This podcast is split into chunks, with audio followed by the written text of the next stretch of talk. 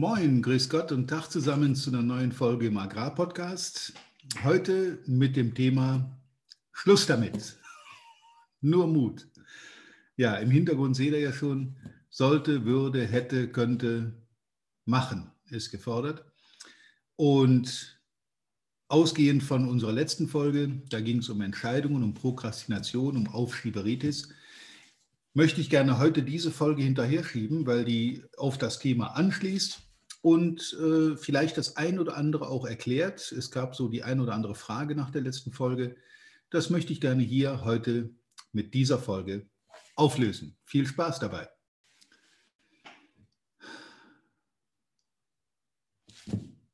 Ja, ich denke, jeder von euch kennt den Spruch, jeder, der hier zuhört, ein altes Indianersprichwort. Wenn du merkst, dass dein Pferd tot ist, steig ab.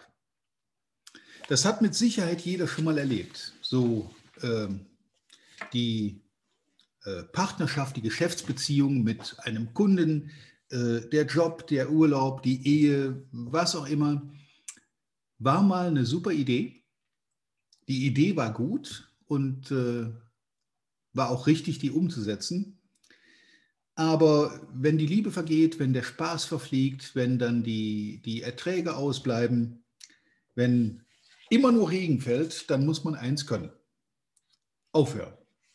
Und aufhören heißt, mit einem Thema abzuschließen. Ähm, warum sage ich das? Wir hatten beim, in der letzten Folge ja das Thema Entscheidungsfindung. Und wenn ich so beobachte, ich meine, ich habe das ja selber im eigenen Leib auch erfahren dürfen.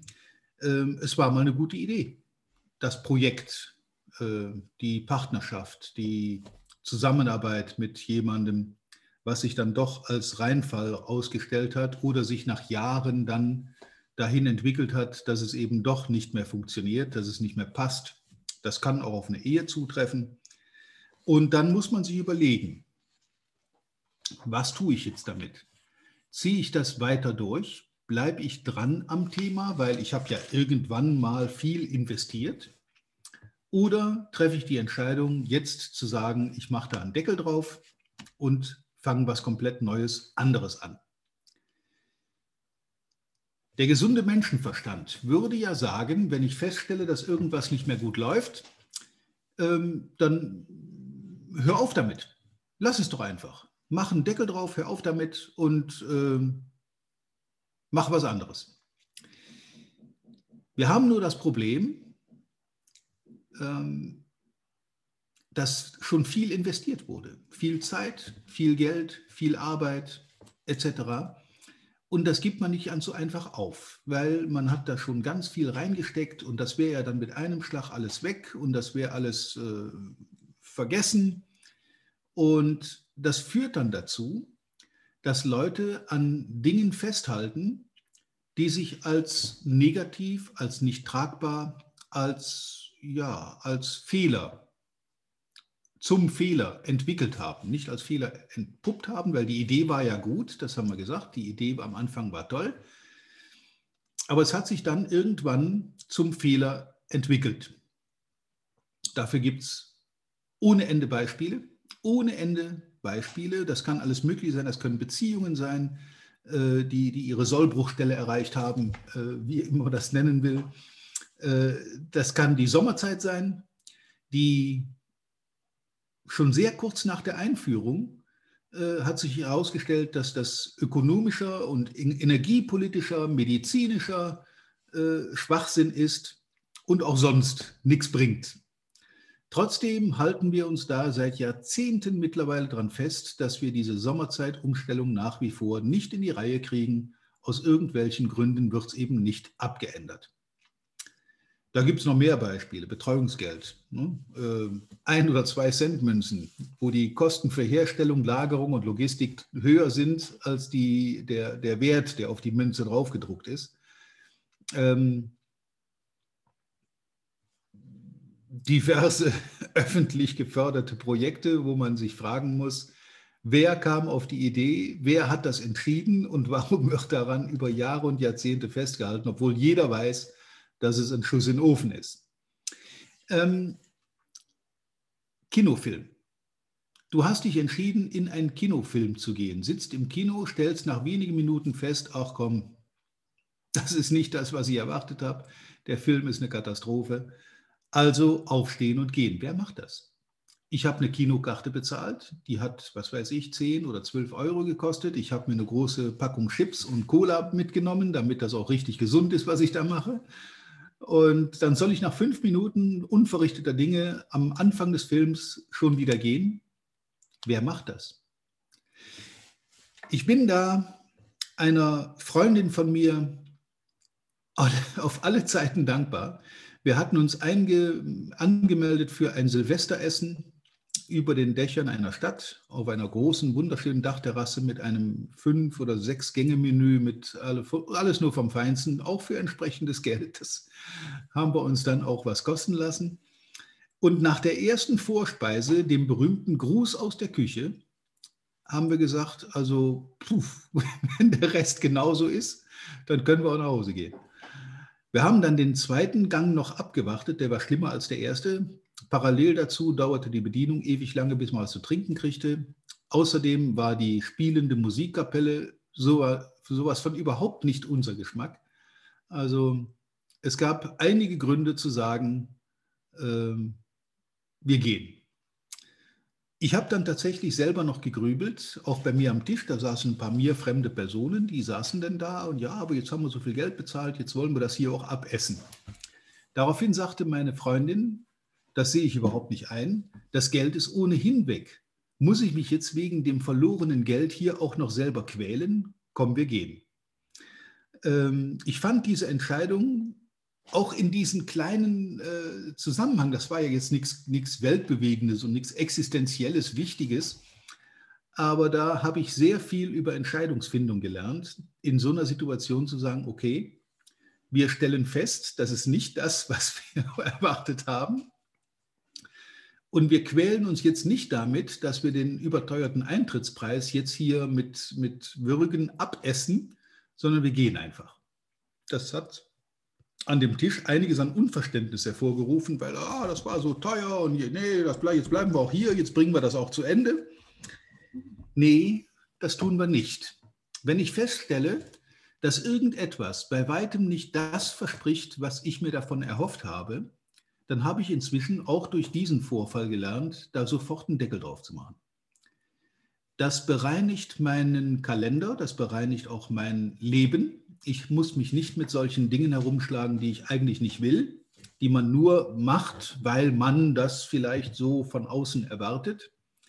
Äh, übrigens ist das der Grund, dass viele Leute ähm, äh, in, in völlig überflüssigen und unnötigen geschäftlichen Sitzungen dabei sind und teilnehmen und auch bis zum Ende da bleiben, obwohl sie von vornherein wissen, dass das Ganze nichts bringt. Oder sich in einer, in einer ja, unschönen, mittlerweile nicht mehr befriedigenden Beziehung verharren, weil sie kennen ja das, was sie jetzt haben. Das ist zwar nicht schön, aber das kenne ich wenigstens äh, anstatt das loszulassen, sich zu öffnen für neue Dinge und das neue Glück zu suchen. Diese Entscheidung, diese, diese Entscheidungen, Entscheidungen sind ja immer mehrere, in kleinen Dingen üben auch für größere Dinge. Wer gelernt hat, in kleinen Dingen so Entscheidungen zu treffen, für sich persönlich, nach seinem eigenen Empfinden und nicht, nicht was die Umwelt, was der das Umfeld, die, die Geschäftswelt erwartet, zu tun, sondern das, womit es einem selber am besten geht. Das war äh, für mich einer der wichtigsten Entwicklungsschritte, die ich je gemacht habe, weil dadurch habe ich gelernt, dass es nicht notwendig ist, in einer, in einer ungeliebten Situation zu verharren, weil das Verlassen dieser Situation einem möglicherweise als Scheitern äh, angekreidet würde. Wenn ich eine, eine, längere Beziehung führe, über Jahre oder sogar Jahrzehnte und stelle fest, nach 20 Jahren, das ist jetzt nicht mehr das, was es mal war. Und das gilt auch noch für beide. Dann ist es doch nicht mehr als folgerichtig zu sagen, okay, wir hatten eine super Zeit miteinander. Von diesen 15 oder 20 Jahren waren vielleicht zwei unschön, die anderen waren toll. dann kann es doch nicht sein, dass ich wegen dieser zwei unschönen Jahre, zu der sich das entwickelt hat, alles andere in den Dreck ziehe. Das ist kein Scheitern. Das ist einfach nur eine Entscheidung, die ich treffe, weil es nicht mehr gepasst hat. Wenn man die im Einklang treffen kann, umso besser. Ähm, und ich blende dann tatsächlich auch die letzten beiden unschönen Jahre aus und erinnere mich nur an die davor liegenden, an die schöne Zeit. Und die war deutlich länger als die schlechte Zeit. Insofern bleibt dem Ganzen durchaus noch was Positives abzugewinnen. Ähm, bei Tesla zum Beispiel. Gehen wir mal von dem Beziehungsleben weg, gehen wir zum Geschäftsleben. Bei Tesla gibt es eine Erwartungshaltung der Firmenleitung. Ich lese das hier gerade mal nach, dass sofort jemand ein Meeting verlassen soll, wenn er merkt, dass er nichts beizutragen hat und es folglich Zeitverschwendung ist. Also niemand sitzt in so einem Geschäftsmeeting nur drin, weil man da so drin sitzt, sondern er sitzt nur so lange da drin, wie er was Positives beitragen kann und wie das Meeting ihm selber noch was bringt. Ansonsten wird von der, von der Firmenleitung erwartet, dass diese Leute aufstehen und gehen. Und die müssen sich dafür auch nicht entschuldigen. Das ist dann einfach nur eine Entscheidung, die jeder für sich trifft und in seinem Umfeld zu treffen hat. Und die wird auch von allen akzeptiert, soweit ich das nachvollziehen kann. Ja. Wir haben die, die Neigung, an etwas festzuhalten, weil das Aufgeben, das Loslassen von vielen mit Scheitern gleichgesetzt wird. Ja, hat halt nicht geklappt, hat er sich wohl zu viel vorgenommen, war ja wohl, der Schuh war etwas zu groß, den er sich da angezogen hat. Alles möglich aber es gibt wenig, was mir noch mehr egal ist als das, was andere über mich denken. Und wenn diese Haltung sich mal äh, in dir verinnerlicht hat, wenn du die einmal erreicht hast, dann juckt es dich nicht, ob da irgendjemand negativ drüber denkt oder redet. Du hast deine Entscheidung getroffen und das ist das, was wichtig ist. Das ist der Punkt, auf den es ankommt. Es geht nicht an negativen Dingen festzuhalten aus Angst, dass andere das vielleicht äh, negativ bewerten würden. So wichtig sind wir alle nicht, als dass sich jemand unglaublich viele Gedanken darüber macht, warum meine Ehe scheitert oder warum ich eine Geschäftsbeziehung aufgebe oder warum ich ein bestimmtes Projekt äh, ad acta lege. Im Zweifel interessiert das in meinem engsten Umfeld noch jemand, aber im, weiter, im weitesten Umfeld fragt kein Mensch mehr nach und beschäftigt sich auch nicht damit, warum ich das aufgegeben habe oder warum ich das nicht weitergeführt habe. Ähm, und diese Haltung erleichtert einem tatsächlich auch Entscheidungen. Ich muss mich nicht mehr abhängig machen vom, vom Bild, von dem ich glaube, dass das andere gerne von mir hätten. Ihr merkt schon, da sind so viele Konjunktive drin, wie hinten an der Wand hinter mir, hätte, kennt, könnte, sollte, würde, müsste, dürfte, machen. Machen ist das Gebot der Stunde, Entscheidungen treffen, mit den Folgen leben, auch negative Folgen akzeptieren. Ist nicht jede Entscheidung ist immer die richtige, manchmal liegt man auch tatsächlich daneben, aber dann lernt man eben. Dann habe ich aus dieser Entscheidung gelernt. Daher auch dieser Titel heute für diese Folge, Schluss damit, nur Mut. Entwickle bitte den Mut zu deiner eigenen Entscheidung. Triff selber die Entscheidung und warte nicht darauf, dass es andere für dich tun.